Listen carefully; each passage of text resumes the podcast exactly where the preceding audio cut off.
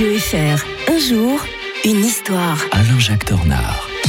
Plaisir de le voir de retour du week-end. Bonjour Alain-Jacques Tornard. Bonjour Mike. On va revenir en 30 janvier 1882 avec vous et évoquer la naissance de Franklin Delano Roosevelt, un, grand, grand homme d'État américain, on peut le dire, Alain-Jacques. Oui, il est né à Hyde Park au sein d'une famille, bon, une famille quand même importante. Hein. Alors, il n'est pas le fils, euh, comme on le dit parfois, de Roosevelt qui était Théodore, Théodore hein. euh, qui a été président euh, au début du XXe siècle. Mais c'est quand même un cousin éloigné et il Mm. va épouser euh, euh, sa, nièce, tout simplement, Éléonore, qui va jouer un rôle très important dans sa vie. On dit toujours derrière un homme, un grand homme, se cache aussi une, grande, une grande femme.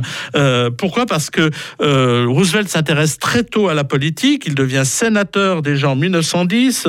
À seulement 31 ans, il entre dans le cabinet du président Wilson comme secrétaire d'État adjoint à la marine. C'est quand même assez formidable.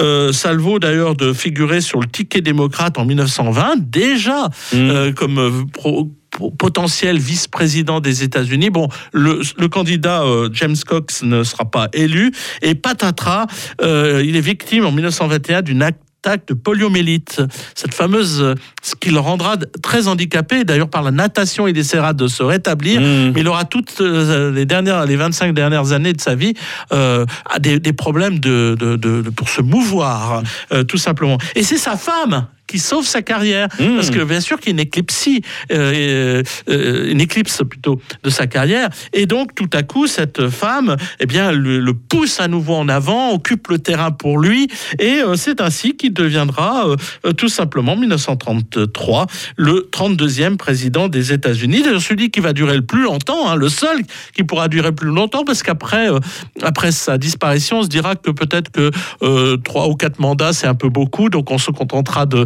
de deux, ça sera déjà très très bien. Et il va surtout lancer, euh, dès le lendemain de son élection, il lance euh, ce qu'on appelle le New Deal, la nouvelle donne. Vous savez qu'on était en pleine crise économique, ça avait été absolument euh, terrifiant, la crise de 1929 et ses conséquences. hein. Et euh, il, euh, il décide de- d'évaluer le dollar de 40%.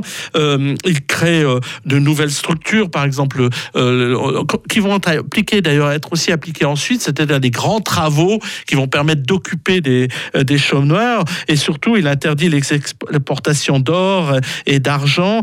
Il, il abandonne les talons or en 1933. Et il met fin aussi à la prohibition de l'alcool. Ah oui. Euh, Puisqu'on l'a évoqué aussi, je crois, il y a quelques On en temps. parlait il y a deux semaines. hein. Exactement. Et euh, c'est grâce à lui qu'on a aussi euh, fait cela.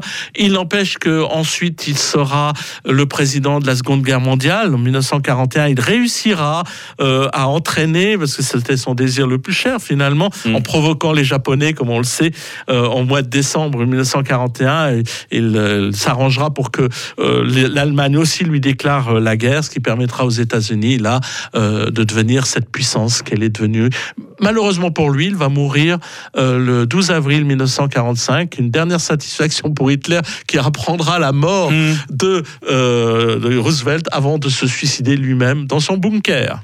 Demain, nous serons le 31 janvier, dernier jour du mois, donc vous toucherez votre chèque, Alain-Jacques Tornard. Vous l'aurez bien mérité avant cela, puisque vous nous raconterez euh, comment les Allemands ont capitulé à Stalingrad. On verra que c'était le commencement de la fin pour le Troisième Reich. Bonne journée, Alain-Jacques. Bonne journée.